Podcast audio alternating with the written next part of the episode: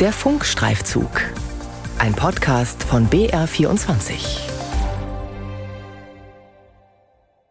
Das neue Schuljahr hat begonnen. Am Anfang stand traditionell die Pressekonferenz des Kultusministeriums, auf der seit Jahren eine Frage im Mittelpunkt steht. Was tun gegen den Lehrermangel? Wie kann der Unterricht in allen Schularten weitergehen? Ist er wirklich gesichert, wie es Minister Michael Piazzolo von den Freien Wählern verspricht? Ich verfolge diese Thematik seit zwei Jahrzehnten, genauer gesagt seit 2001. Auch damals stand das Thema Lehrermangel in Großbuchstaben auf den Tafeln im Freistaat.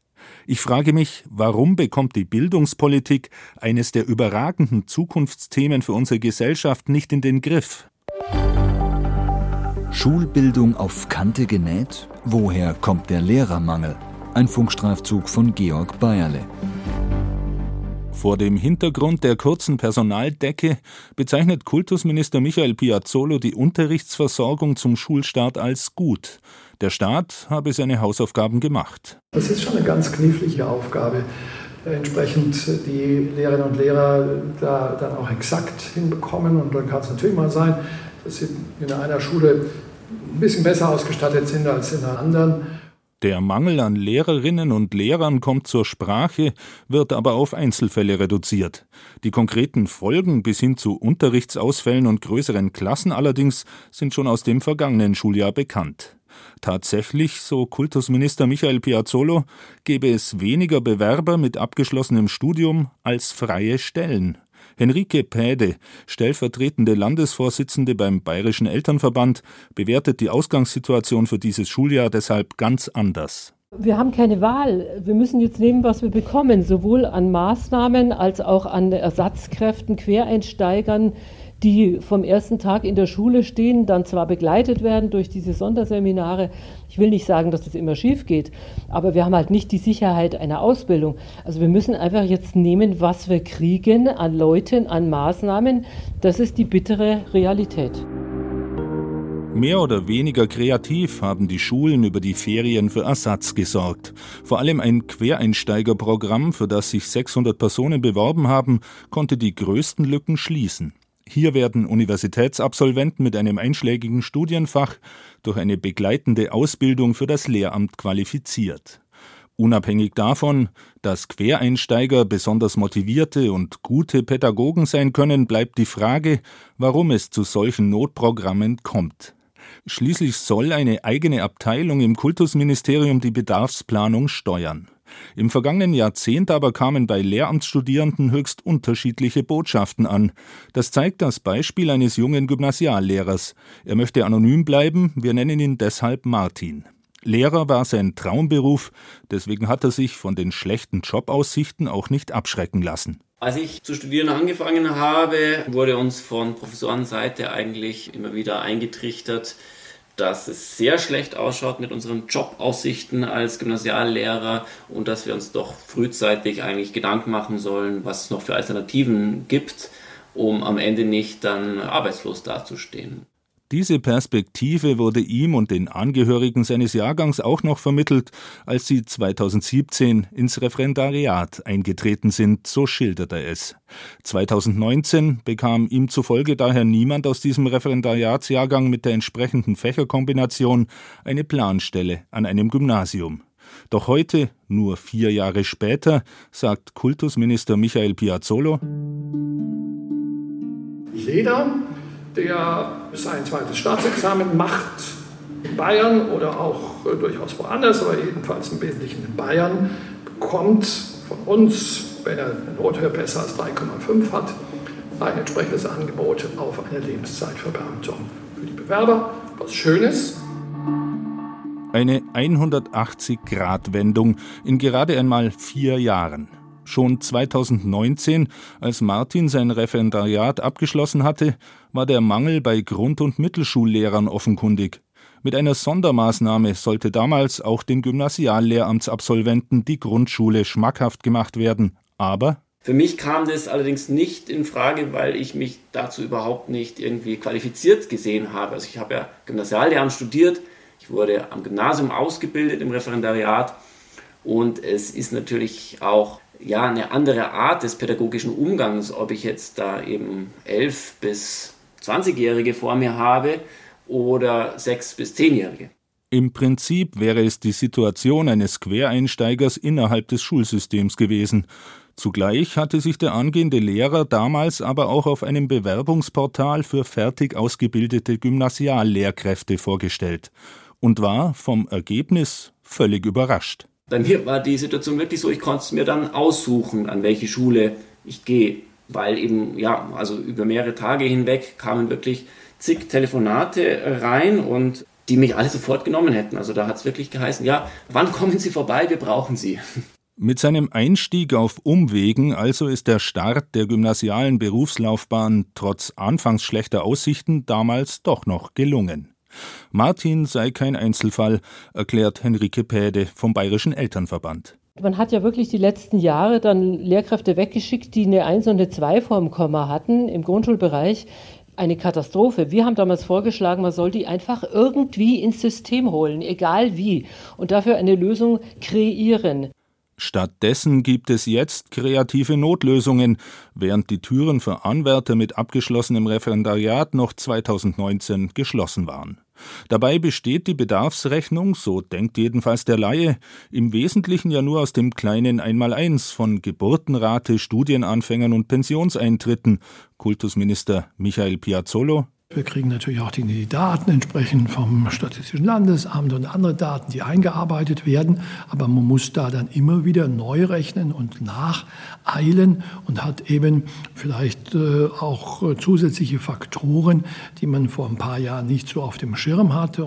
Konkret benennt der Kultusminister die seit Jahren steigende Geburtenrate und liegt einfach daran, dass jetzt äh, mehr Babyboomer aufhören, die kommen jetzt in die Rente, in die Pension und es rücken weniger nach. Also es ist ein rein zahlenmäßiges Problem. Parallel dazu haben wir die gegenläufige Entwicklung bei den Schülerzahlen. Zusätzlich haben wir noch eine erhöhte Teilzeitquote und natürlich auch jetzt eine äh, Bewegung, dass viele Geflüchtete zu uns kommen. Und das kommt alles zusammen und führt zu diesen Faktoren. Zumindest einige dieser Faktoren sollten auch längerfristig absehbar sein. Vor einem Jahr bereits hatte der Bayerische Lehrerinnen und Lehrerverband BLLV 4000 fehlende Lehrkräfte in Bayern quer über alle Schularten hinweg errechnet. Ein Interview mit den hauseigenen Statistikern ermöglichte das Kultusministerium in den vergangenen drei Wochen nicht.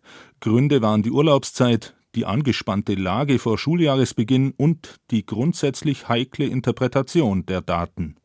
So bleibt nur der Verweis des Ministers, dass das hauseigene Statistikreferat gut sei und die Lehrerbedarfsprognose natürlich nachgezeichnet werden muss. Schon vor 22 Jahren hatte sich der Funkstreifzug einmal um einen Einblick in die Bedarfsrechnungen bemüht. Auch damals gab es einen akuten Lehrermangel, der nur wenige Jahre auf ein Überangebot an Lehramtsabsolventen folgte. 2001 erklärte der damalige Chefstatistiker im Kultusministerium, Werner Halbhuber, den Mangel genau mit der vorhergehenden Lehrerschwemme. In dieser Phase hatte sich die Einstellungssituation merklich verschlechtert. Und orientiert an dieser Einstellungssituation fand eine Abkehr vom Lehramtsstudium statt. Die Studienanfängerzahlen beim Lehramt an Gymnasium gingen um 40 Prozent, beim Lehramt an Realschulen um 43 Prozent und beim Lehramt an Hauptschulen um fast 70 Prozent zurück.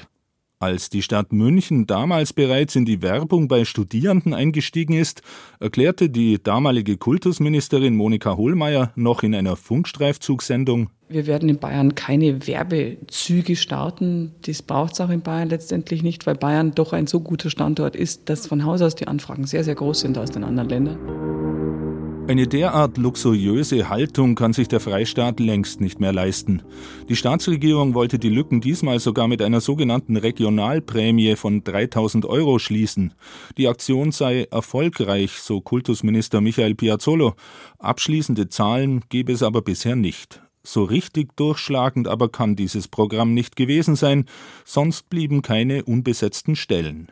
Die Situation stellt sich heute demnach so dar, dass der Pflichtunterricht auch dank Quereinsteigern zumindest zum Start des Schuljahres gewährleistet zu sein scheint. Darüber hinaus aber zeichnen sich immer größere Probleme ab. An Mittelschulen in Oberfranken wird die Klassengröße von 30 Schülern überschritten. An einer Aschaffenburger Schule wird der Unterricht in Werken und Gestalten gestrichen, so der Bayerische Lehrerinnen und Lehrerverband BLLV. Der Stadt München fehlen an den städtischen Realschulen und den beiden früheren Gesamtschulen insgesamt über 80 befristete und unbefristete Lehrkräfte. Zitat Hier herrscht in allen Fächerkombinationen akuter Mangel. Daher hat das Referat für Bildung und Sport bereits im vergangenen Jahr die Personalmarketingmaßnahmen intensiviert. Aus den Schulen heißt es, dass man seit Corona den Krisenmodus trainiert habe und irgendwie zurechtkomme. Aber ist ein Krisenmodus im Schul- und Bildungssystem ein Dauerzustand? Patricia Laube, Vorsitzende des BLLV-Kreisverbands Dillingen in Nordschwaben und selbst Rektorin, fasst die Folgen für die Mittelschulen in ihrem Kreisverband so zusammen. Was seit Jahren verschwunden ist, sind äh, Arbeitsgemeinschaften, Nachmittagsunterricht, eine Theater AG, ein Gitarrenkurs, ein Chor. Und gerade unsere Mittelschüler, die ja oft, was reine Schulleistungen angeht, etwas schwächer sind, bräuchten das ganz, ganz dringend. Diese Bestätigung in anderen Bereichen, in einem künstlerischen, einem musischen oder einem sportlichen Bereich. Und das fehlt uns ganz massiv. Während individuelle Förderung in der Pädagogik einen immer höheren Stellenwert genießt, werden die Klassen immer größer. Für Extra- und Förderstunden gibt es keine Kapazität mehr, berichtet Patricia Laube. Die nächsten Risikofaktoren für den Unterricht sind absehbar, wenn etwa die herbstliche Grippewelle hereinbricht. Reserven fehlen, so der Bayerische Philologenverband, der vor allem die Gymnasiallehrer vertritt. Henrike Päde, die stellvertretende Landesvorsitzende der Elternvertretung, die selbst an Schulen ihrer beiden Kinder in den Elternbeiräten war, fordert eine großzügigere Bedarfsplanung. Die Lösung kann nur darin liegen, dass man Unerwartetes mitplant. Das heißt, wie schon gesagt, Geburten, Schwangerschaften, dass man 10 Prozent über dem errechneten Bedarf plant und Dinge wie Zuwanderung und unerwartete Ereignisse eben auch in die Planungen mit einem bestimmten Grad mit berücksichtigt. Der Aufbau eines Puffers aber, der auch sonstige Unsicherheitsfaktoren wie Grippewellen, Schwangerschaften oder Frühpensionierungen auffängt, wurde in den fetten Jahren versäumt, als es viele Interessenten gab. Jetzt hat sich der Wind gedreht und für eine Prognose für das kommende Jahrzehnt braucht es keine Glaskugel mehr. Kultusminister Michael Piazzolo. Wir haben die Lehrerbedarfsprognose und die zeigt uns, dass wir auch in den ganzen Jahrzehnten, in den ganzen 20er Jahren das Thema Lehrerbedarf, hoher Lehrerbedarf, Lehrermangel haben werden. Das heißt, wir müssen jedes Jahr von neuem und vorausschauend für die nächsten Jahre uns überlegen, wie wir das sicherstellen, welche Maßnahmen wir ergreifen. Das aber geschieht ja seit 2001 und vermutlich auch schon weit darüber hinaus, wenn wir die Archive des Bayerischen Rundfunks durchforsten. Trotzdem ging es jahrzehntelang im selben Zyklus dahin. Auf eine Lehrerschwemme folgte der Mangel. Jetzt sollen es höhere Gehälter, intensive Werbung, Bürokratieabbau und mehr Fokus auf den Unterricht richten. Unterm Strich hätte man wohl vor Jahren schon handeln können. Nun müssen etwa 1,7 Millionen Schülerinnen und Schüler sowie ihre Familien, genau wie die Lehrer, ausbaden, was Bildungspolitiker im jahrzehntelang alleinig von der CSU regierten Bayern versäumt haben. Schulbildung auf Kante genäht? Woher kommt der Lehrermangel? Ein Funkstreifzug von Georg Bayerle. Redaktion Kilian Neuwert